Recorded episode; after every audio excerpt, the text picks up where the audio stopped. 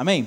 Então vamos dar sequência hoje, nós estamos numa série de mensagens, serão sete mensagens a respeito do propósito da nossa vida. Nós temos visto que se a nossa vida ela perder o propósito, uma vida que não tem propósito, ela não tem sentido, ela não faz sentido, e talvez seja justamente isso que alguém algum dia tentou falar para você. Talvez você já ouviu, seja de um pai, de uma mãe biológico, seja de alguém, você já ouviu que talvez você não serviria para nada. Talvez você já ouviu dizer alguém tentar lançar uma palavra para você que você não foi planejado, mas a palavra de Deus diz que todos nós fomos criados pelo Pai com um propósito. A Bíblia diz que nós somos criaturas do Senhor. A Bíblia diz que muito antes de nós sermos formados no ventre do nosso pai e da nossa mãe, o Senhor já nos conhecia e nos chamava pelo nome. Os nossos dias já estavam determinados. Ou seja, se nós estamos aqui é porque foi o Senhor quem nos criou se você está aqui é porque o Senhor te ama e Ele te criou, te formou com um propósito. Você é precioso, você é especial para Deus. E nós começamos então a ver quais são os propósitos para os quais o Senhor nos criou. E o primeiro deles, nós falamos a respeito da, quem lembra? Adoração. Todos nós fomos criados para adorar. Dentro de todo ser humano existe uma necessidade, dentro de todo ser humano existe um anseio para adorar algo ou alguém. Nós somos criados para adorar a Deus e muitas vezes a nossa vida perde o propósito porque nós estamos adorando a pessoa errada. Nós fomos criados para adorar a Deus. Então, o primeiro propósito qual é? Adoração. Segundo propósito, nós falamos a respeito da comunhão uma família para pertencer. A partir do momento que nós conhecemos a Jesus, nós entramos, participamos da família de Deus. A Bíblia diz como é bom, como é suave, como é agradável que nós vivamos em união, em comunhão. Segundo propósito é comunhão. Então vamos lá. Primeiro, adoração. Segundo, comunhão. E o terceiro que nós vimos na semana passada diz respeito ao, quem lembra? discipulado. Todos nós fomos criados, todos nós fomos formados para sermos discípulos de Jesus. É por isso que nós fomos reconhecidos e chamados de cristãos. O que é o cristão? Aquele que imita a Cristo, aquele que pratica as mesmas obras que Cristo praticou. Nós fomos chamados por Deus para refletirmos a glória do Senhor para exalarmos o bom perfume de Cristo. As pessoas precisam olhar para a minha vida, as pessoas precisam olhar para a sua vida, para as suas atitudes e ver a glória de Deus revelada, ver a glória de Deus manifesta. É isso que é ser cristão, é refletir a glória de Cristo. E agora então nós estamos entrando em mais um propósito que é você foi moldado, você foi formado para servir. Quero te convidar você estar abrindo a sua Bíblia em João capítulo 13, a partir do verso 6. Este vai ser o nosso texto base, então você pode deixar a sua Bíblia aberta em João capítulo 13, verso 6. Mas antes eu quero te convidar a fechar os seus olhos. Vamos estar orando mais uma vez. Estamos num dia tão importante, dia 28, caminhando para reta final, final de Copa do Mundo, não é? Logo, logo estaremos erguendo a bandeira do nosso, do nosso país e comemorando. Uh, ao final já deste culto, já, já teremos encerradas as, as votações e acredito que em pouco tempo nós saberemos os resultados. Mas vamos orar ao Senhor. Nós precisamos continuar em batalha a palavra de Deus diz que a nossa luta não é contra carne nem sangue, mas contra principados e potestades. E nós vamos, em nome de Jesus, todo levante do inimigo contra a nossa nação, contra o nosso país, está derrotado em nome de Jesus. Amém? Vamos orar então. Santo Deus, em nome de Jesus, Pai, eu quero te louvar e te agradecer por este momento, por esta tarde, por estarmos, ó Deus, diante da tua casa. E, em primeiro lugar, Pai, nós queremos apresentar o nosso país, a nossa nação, esse momento, ó Deus, tão precioso, este momento histórico para a nossa vida, Pai. Em nome de Jesus, ó Deus, estenda as tuas mãos, ó Pai, estenda as tuas mãos e nos proteja, Senhor, contra toda farsa, contra todo engano, Senhor. Nos proteja, ó Pai, em nome de Jesus, contra toda manipulação. Não permita, Pai, em nome de Jesus, nenhuma fraude Senhor. Pai, nós declaramos, ó Deus, no mundo espiritual, que todo levante do inimigo contra a tua verdade caia por terra agora, no poder e na autoridade que há no nome de Jesus. Ó Deus, e que a tua vontade, tão somente a tua vontade, seja estabelecida, Pai. Prepara, ó Deus, um novo tempo, um novo momento, uma nova história para a nossa nação, Senhor. E nesse momento, ó Deus, nós nos colocamos diante do Senhor, Pai. Nós lhe pedimos, amado Deus, em nome de Jesus, fala conosco. Ministra, Senhor, aos nossos corações. Que essa tarde, ó Deus, seja uma tarde de decisão. Que nesta tarde, ó Deus, seja uma tarde de renovo, de reânimo, Senhor. Em nome de Jesus, ó Deus, que a tua palavra venha fazer morada nos nossos corações e venha produzir frutos, ó Pai. Nós queremos, ó Deus, te adorar, nós queremos te louvar e nós queremos também te servir, ó Pai. Fala conosco, Santo Espírito de Deus, em nome de Jesus. Amém e amém. Meus amados, o tema da nossa mensagem então é: Você foi moldado para servir.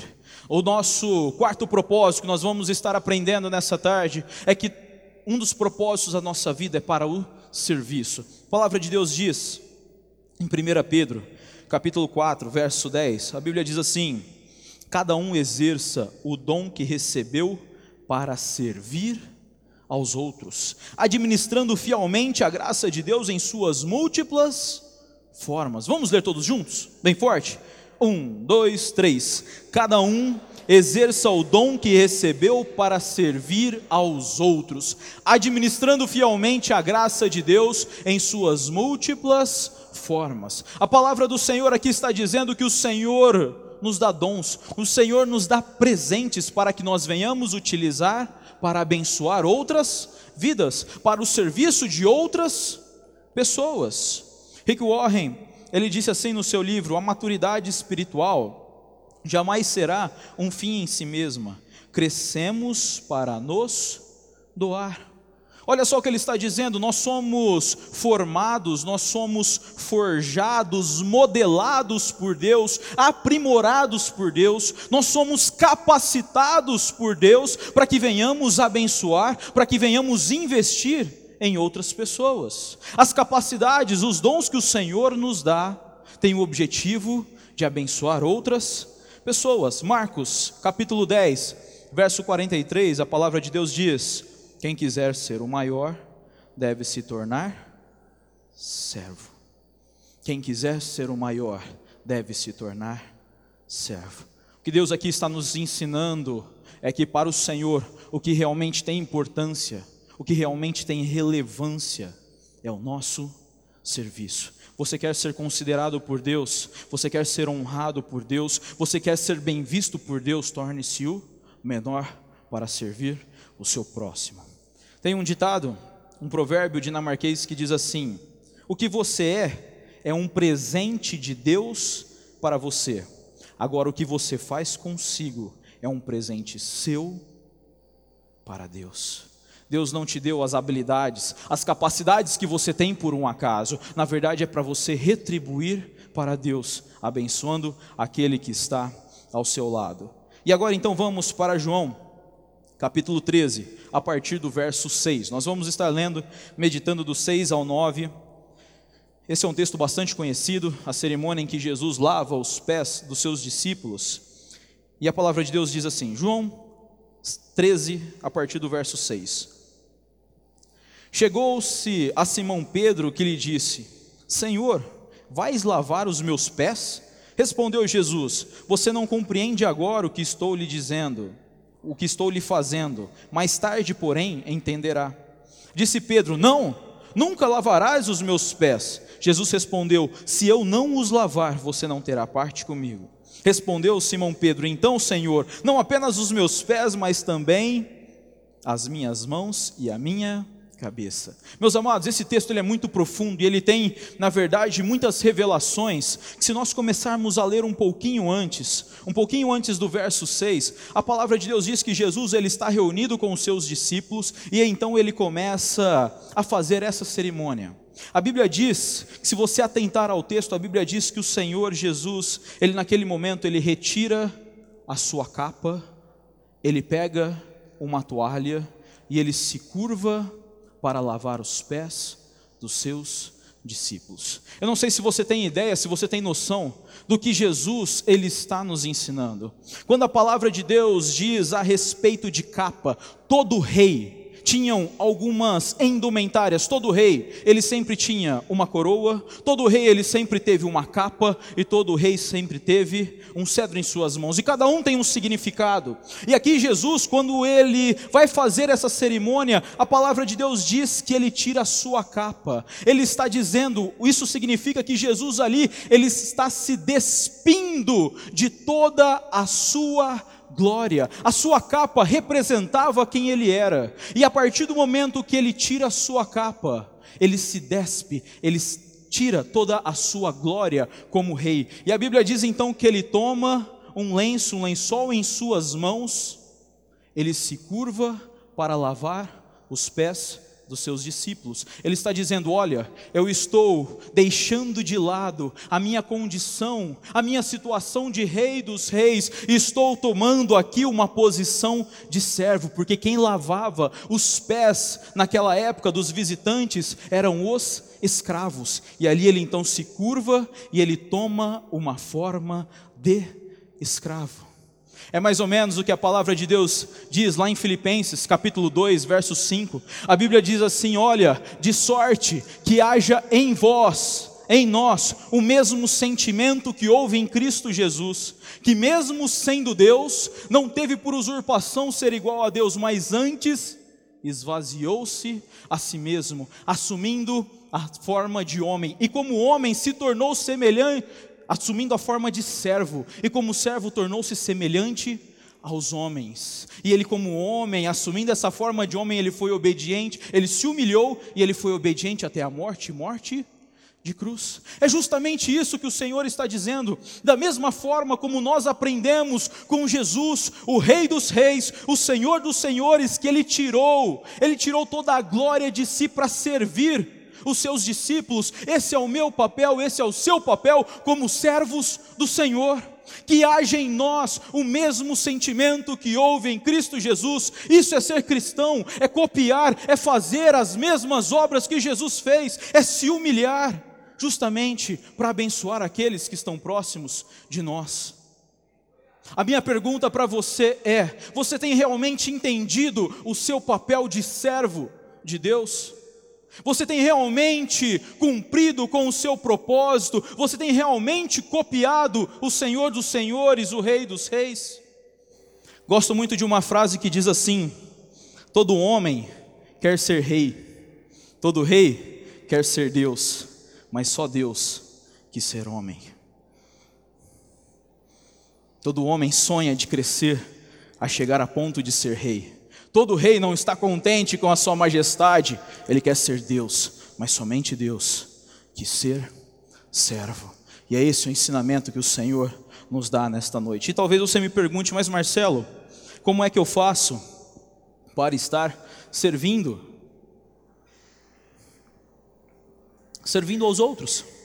Meus amados, como nós lemos lá no primeiro capítulo, lá no primeiro texto bíblico, o Senhor nos capacitou com dons todos os dons que o Senhor tem dado a você. Todos os dons que o Senhor tem presenteado para você, meu amado, não é para você usar para si mesmo, não é para você enterrar os seus talentos. O Senhor tem te capacitado, o Senhor tem te levantado para você abençoar outras vidas, outras pessoas. Em Efésios, capítulo 4, verso 11, a Bíblia diz a respeito dos dons ministeriais. É aquele texto que diz assim: que Deus elegeu uns para apóstolos, outros para profetas, outros para evangelistas, outros para pastores e mestres. Mas olha só que interessante, e ele dá sequência no texto que é assim: ele equipou os santos, ele equipou a sua igreja para que venha abençoar o corpo. Estes dons ministeriais, eles só fazem sentido se for para abençoar o corpo de Cristo, se for para abençoar as outras pessoas. Afinal, por exemplo, a palavra de Deus diz a respeito do dom de ensino, é o mestre. Você já viu um mestre ensinando para ele mesmo? Não faz sentido. Um mestre ensinar para ele mesmo? Agora imagine só o dom da profecia. Você já viu um profeta profetizando para ele mesmo? Eis que me digo. Não faz sentido.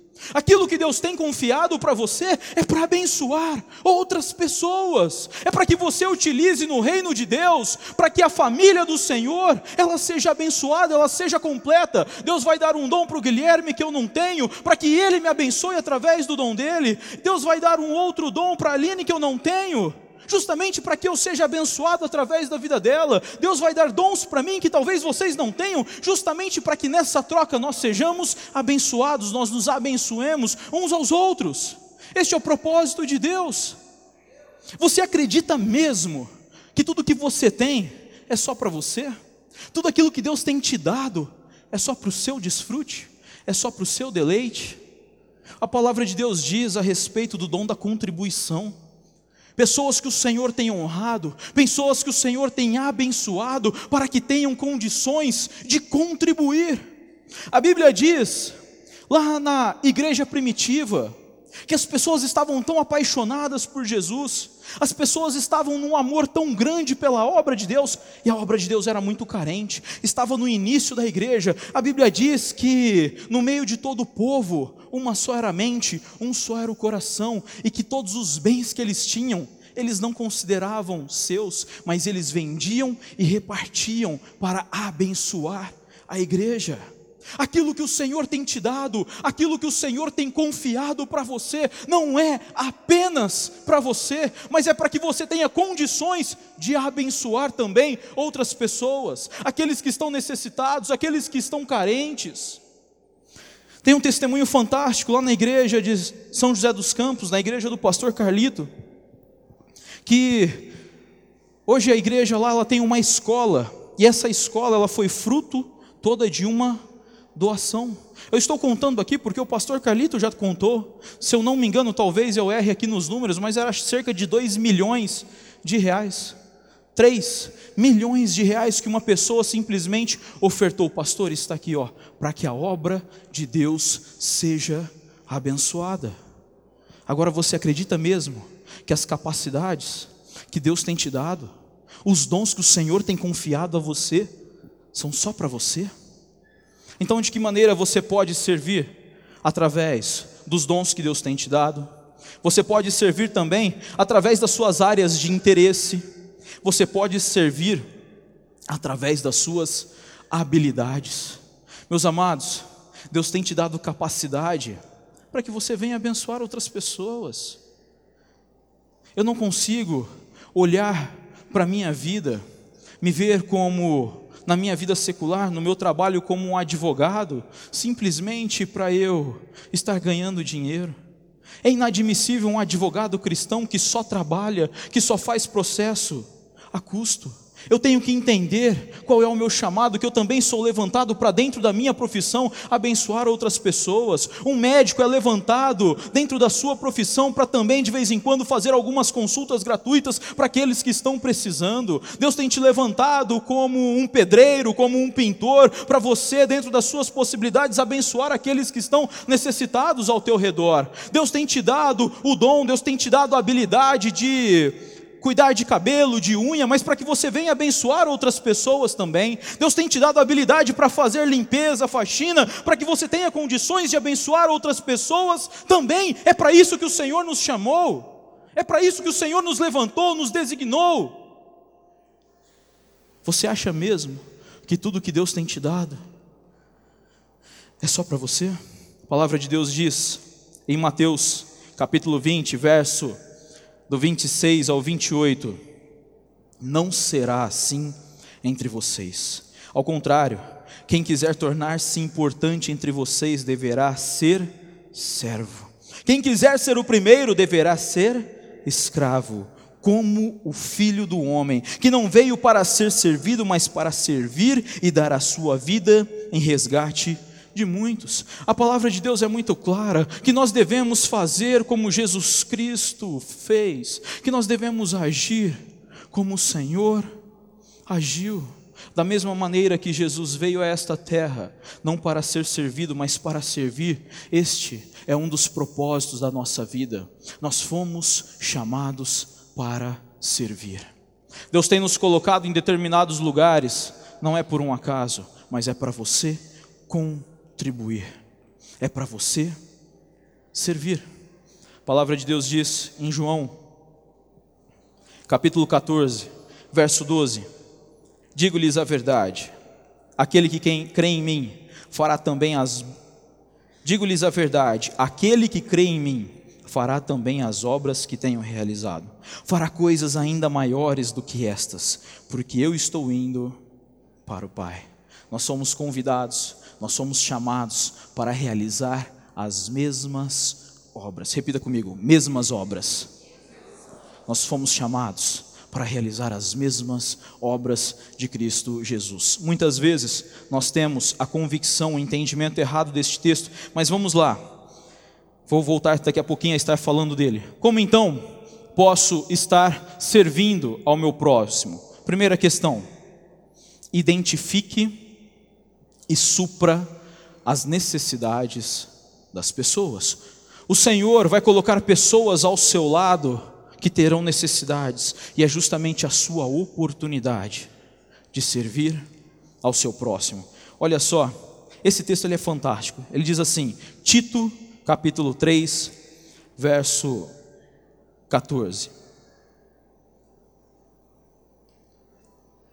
Tito, isso. Tito capítulo 3, verso 14. Quanto aos nossos, que aprendam a dedicar-se à prática de boas obras, a fim de que supram as necessidades diárias e não sejam improdutivos quanto aos nossos que aprendam a dedicar-se à prática de boas obras, a fim de que supram as necessidades diárias e não sejam improdutivos. O Senhor está nos chamando para nós estarmos atentos às necessidades das pessoas. Voltando àquele texto que eu disse que o Senhor nos chamou para estarmos realizando as mesmas obras que ele realizou, e a Bíblia diz que nós temos capacidade de realizar obras ainda maiores que ele realizou. Quando eu olho para a vida de Jesus, eu vejo, por exemplo, ele caminhando e uma mulher necessitada na sua doença, uma mulher com fluxo de sangue, desesperada até Jesus, e Jesus ele parando um pouco do seu tempo, justamente para dar atenção àquela mulher que estava necessitada naquele momento. Eu vejo Jesus ele caminhando por um certo caminho, e a Bíblia diz que um cego, ele gritava, ele atrapalhava todo mundo. Jesus, Jesus filho de Davi, tem misericórdia de mim. E a Bíblia diz que o Senhor ele parou tudo o que ele estava fazendo para dar atenção para aquela pessoa necessitada. Agora eu venho fazer uma pergunta para você: quando foi a última vez que você deu atenção para uma pessoa que estivesse necessitando?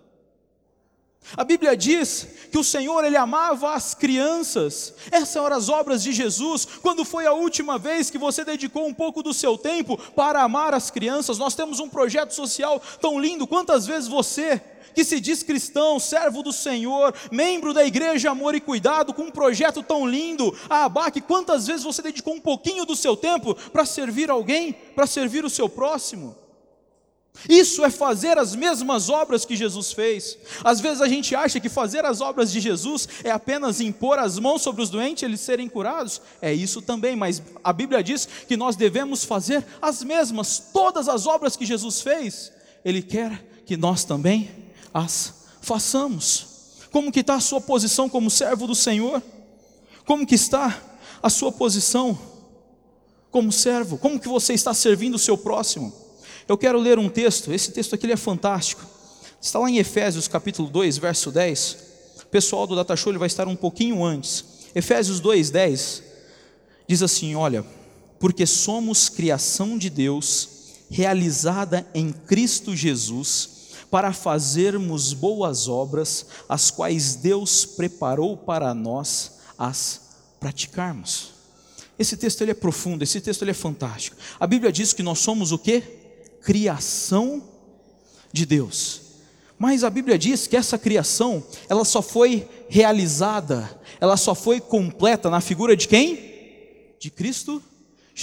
Por quê? Porque nesse caminho a Bíblia diz que o homem errou, o homem se distanciou de Deus, então a obra de Deus começou na criação, mas ela foi completa, ela foi total na figura de Cristo de Jesus, que através do seu sacrifício na cruz do Calvário levou toda a nossa sujeira e nos aproximou novamente de Jesus, de Deus. Mas a questão é, por que tudo isso? Qual o motivo de todo esse trabalho de Deus? Para realizarmos as suas boas obras. Você consegue compreender que o propósito de Deus, desde a sua criação, desde a obra redentora de Jesus Cristo de Nazaré, tinha uma finalidade de nós servirmos, realizarmos as boas obras. E o mais fantástico é o finalzinho do texto. Ele fala: O Senhor já havia preparado estas obras para que nós venhamos praticar. O Senhor vai colocar pessoas no seu caminho que têm necessidades. E essas necessidades serão para ser, deverão ser supridas. O Senhor propositalmente vai colocar no seu caminho pessoas que estejam carentes em alguma área. E Ele vai colocar no seu caminho justamente para te dar a oportunidade de cumprir com o seu propósito de servir. Esteja atento às necessidades das pessoas. É inadmissível um cristão ver alguém passando uma necessidade, passando uma dificuldade. Aqui eu não digo só no cunho financeiro, não, no cunho econômico, em qualquer área, e não estender as tuas mãos. Não é isso que nós aprendemos na palavra de Deus. A Bíblia diz que aquele que olha para uma pessoa necessitada, especialmente os da sua casa, e ele não ajuda, é pior do que o incrédulo, é pior do que o descrente. Quando o Senhor olha para a sua vida, no quesito do serviço, o que ele enxerga? O que ele vê? Quais têm sido as tuas obras?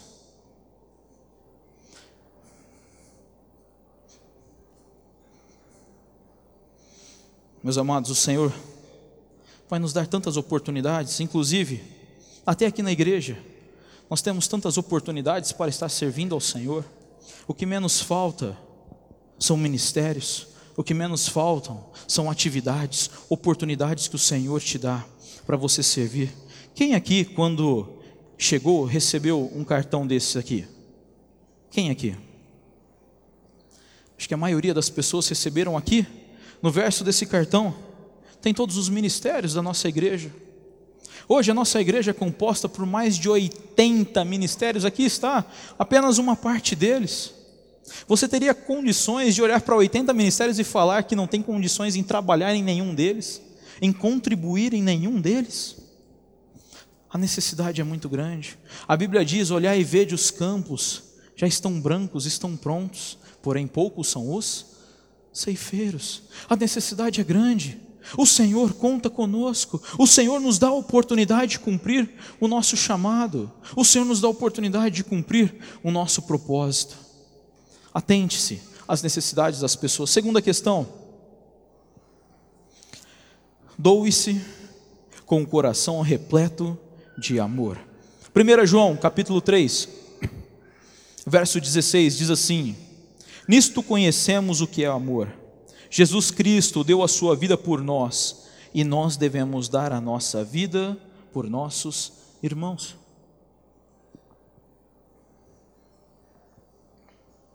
Nisto conhecemos o que é o amor. Você consegue ver que a todo momento a palavra de Deus está nos comparando com as atitudes de Jesus? Olha, da mesma maneira que Jesus, ele entregou a sua vida por nós, nós devemos entregar a nossa vida para os nossos irmãos. Esse é o nosso propósito, esse é o nosso chamado. Esse é o motivo pelo qual nós existimos, nos doar aos nossos irmãos. Terceira questão: compartilhe sua restauração com autenticidade e sensibilidade. Ó, oh, começando a festa aqui. Compartilhe sua, res, sua restauração com autenticidade e sensibilidade. Presta muita atenção no que a palavra de Deus diz na segunda carta de Paulo aos Coríntios, capítulo 1, do versos 3 e 4. Bendito seja o Deus e Pai de nosso Senhor Jesus Cristo, Pai das misericórdias e Deus de toda consolação, que nos consola em todas as nossas tribulações, para quê? Para que com a consolação que recebemos de Deus, possamos consolar o que estão passando por tribulação. A palavra de Deus diz que nós servimos ao Pai das consolações, e o Senhor tem nos ajudado, o Senhor tem nos consolado, para que nós tenhamos condições de consolar e de ajudar outras pessoas. As suas experiências, o que você tem vivido, o que você tem experimentado, o Senhor tem te dado como experiência para você ajudar, auxiliar, consolar outras pessoas que venham passar pela mesma situação que você. Tem um rapaz aqui na igreja que eu acompanho há muitos anos. Na verdade, eu conheci antes de nós nos convertermos, nós éramos muito amigos, que é o Garcia, que hoje é um do, uma das pessoas que está à frente da nossa casa de recuperação, a Getsemane.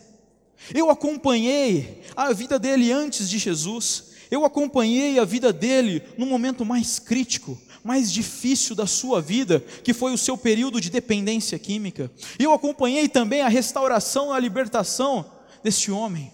Me diga quem tem mais autoridade do que ele para ajudar outras pessoas que passam pela mesma situação. Ele é a pessoa que pode dizer: Olha, um dia eu tive problema com entorpecentes, mas o Senhor foi fiel comigo, o Senhor me libertou, e agora eu estou assumindo a posição de ajudar aqueles que precisam de libertação na mesma área. Quem tem mais autoridade para ajudar, auxiliar e consolar dependentes químicos? Quem passou por essa situação. Entenda uma coisa: as lutas, as dificuldades que às vezes você passa, é o Senhor te dando oportunidade de conquistar autoridade. Dificuldade gera autoridade. As suas lutas, as suas tribulações geram autoridade sobre aquela situação. Meus amados, esse mês está fazendo exatamente um ano. O ano passado, eu fui diagnosticado em julho, agosto em agosto com um câncer localizado neste lado aqui da minha cabeça, um melanoma, algo muito sério. E no dia 31 de outubro do ano passado eu fiz a cirurgia para a retirada desse câncer. Então daqui dois dias, três dias, estará fazendo exatamente um ano. E eu quero ser muito sincero com vocês que em momento algum eu deixei com que aquele diagnóstico viesse me abalar. Eu confesso, é muito estranho você receber uma notícia dessa, quando o médico pega o resultado do seu exame, olha para você com aquele semblante estranho, diferente, e por maior cuidado que ele tenha ao te dar o diagnóstico, é uma sensação que, sinceramente, eu não desejo para ninguém. Mas eu me lembro que eu saí daquele consultório meio anestesiado, e quando eu sentei no carro, minha esposa estava do meu lado, eu falei: Senhor, o Senhor tem o controle de todas as coisas. O Senhor sabe de todas as coisas. Eu entrego nas tuas mãos a minha vida. Minha vida é do Senhor. O Senhor é o dono da vida, é aquele que dá e é aquele que tira. Está nas tuas mãos. Em momento algum eu deixei com que a minha fé fosse abalada. Fiz a cirurgia e depois 31 de outubro, em novembro, o médico então me chamou novamente. Ele falou: Olha, é, você está totalmente curado, absolutamente curado. Para vocês terem uma ideia, eu não precisei fazer uma sessão de químio, uma sessão de rádio, nada. Mas onde que eu quero chegar com isso? Eu nunca pensei, eu nunca imaginei passar por uma situação como essa. Mas depois a gente começa a entender o porquê Deus nos permite. Em fevereiro, eu fiz uma série de exames. Ali foi constatado que eu não tinha nenhuma metástase no meu organismo. Semana passada, acabei de fazer de novo uma tomografia. Novamente foi confirmado, pela graça de Deus, que eu não tenho nenhuma metástase no meu corpo.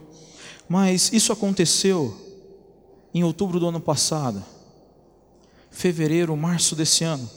Eu me lembro que nós fomos fazer uma visita para a avó da minha esposa na Santa Casa. E nós chegamos para fazer uma visita. Nós estávamos num quarto conversando com ela. De repente meu coração começou a apertar demais. E algo, o Senhor me incomodava de. O Senhor me falava que o meu lugar não era ali. Deus não tinha me levado ali para fazer a visita para a avó da minha, da minha esposa. E aí eu saí do quarto, eu fui para o quarto de um, do lado direito, não era ali, fui para o quarto do lado esquerdo, e ali eu encontrei uma pessoa que era um, uma pessoa que, eu, que me conhecia, na verdade eu não a conhecia, mas ela me conhecia. E ali ele começou a contar a situação dele, e ele estava naquela noite internado, porque ele ia fazer uma cirurgia para retirada de um câncer na próstata, maior do que uma laranja. Era um câncer enorme. Ele já fazia uma semana que ele estava naquela, naquele hospital, ali na Santa Casa. Fazia uma semana que ele estava fazendo uma série de exames. E no dia seguinte ele faria uma cirurgia. E ali então eu contei o que Deus havia feito na minha vida. Testemunhei aquilo que o Senhor havia feito na minha vida e encorajei ele. Falei: Nós vamos estar orando, nós vamos orar. E da mesma maneira como o Senhor foi bondoso comigo, o Senhor será contigo também. E ali nós oramos. Depois de uma semana exatamente, o meu telefone toca. Era justamente aquele senhor, ele disse: Marcelo, no outro dia, quando o médico me abriu, o câncer já não estava mais lá. Eu fui totalmente curado.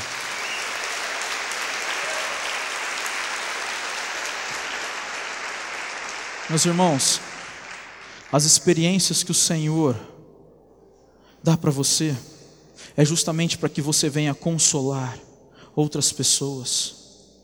As experiências que você tenha, por mais dolorosas que no momento sejam, elas estão te dando autoridade para ser usado para abençoar outras pessoas. Acompanhamos uma mulher que durante muitos anos estava ciente de um caso extraconjugal do seu esposo, do seu marido, e durante anos ela continuou batalhando, orando. Hoje o casamento dela está totalmente restaurado, mas a minha pergunta para você é: quem mais tem autoridade para encorajar uma pessoa que está vivendo num adultério dentro do seu lar do que essa mulher? Muitas vezes nós não entendemos as experiências que o Senhor está nos dando, mas na verdade são oportunidades, é a autoridade que o Senhor está colocando nas nossas vidas para que sejamos usados para abençoar o próximo. O Senhor quer te levantar para que seja um consolador de vidas. O Senhor quer te levantar para que aquilo que você tem vivido, experimentado, você venha compartilhar com outras pessoas. Esse é o convite do Senhor para mim e para a sua vida nessa tarde. Quarta questão: nunca desista do seu chamado. Nunca desista do seu chamado. A palavra de Deus diz em 2 Coríntios capítulo 4, verso 1: Portanto, visto que temos este ministério, pela misericórdia que nos foi dada, não desanimamos. O Senhor tem te levantado, o Senhor tem te dado um chamado. Vamos cumprir, porque não tem nada mais prazeroso, não tem nada mais gostoso do que cumprir o chamado do Senhor para as nossas vidas. Ei, se você está desanimado, se você está prostrado, o Senhor te chama nesta noite. Se levanta, porque Ele quer te usar. O Senhor tem te colocado em determinados lugares, não é por um acaso, é porque Ele quer usar a tua vida para abençoar outras vidas. Da mesma forma como um dia você foi abençoado, da mesma forma como o Senhor um dia levantou pessoas para falar de Jesus para você, e por isso hoje você está aqui, o Senhor quer te levantar para falar de Jesus para outras pessoas, para que elas também estejam aqui. Nós fomos chamados para saquear o inferno, nós fomos chamados para ser usados por Deus, povoar os céus. Você tem cumprido o chamado que Deus tem te dado? Você tem realmente exercido os dons, os talentos que o Senhor tem te confiado? Deixa de ser egoísta, deixe de ser acomodado. Não há nada mais prazeroso do que poder ser usado por Deus para abençoar outras vidas. E nossa última questão, quero te convidar a se colocar em pé.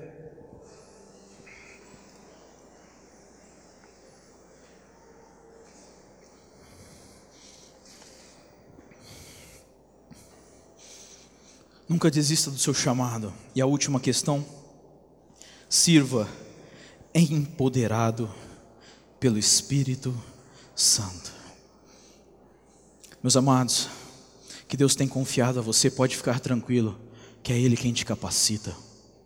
A sua obra, a obra de Deus não é feita pela sua própria força, mas é feita pela capacitação do Santo Espírito de Deus. A palavra de Deus diz, 2 Coríntios, capítulo 4, verso 7, diz assim: Mas temos esse tesouro em vasos de barro, para mostrar que para mostrar que este poder a que tudo excede provém de Deus e não de nós. A palavra de Deus diz que existe um tesouro dentro de nós. Nós somos um vaso de barro.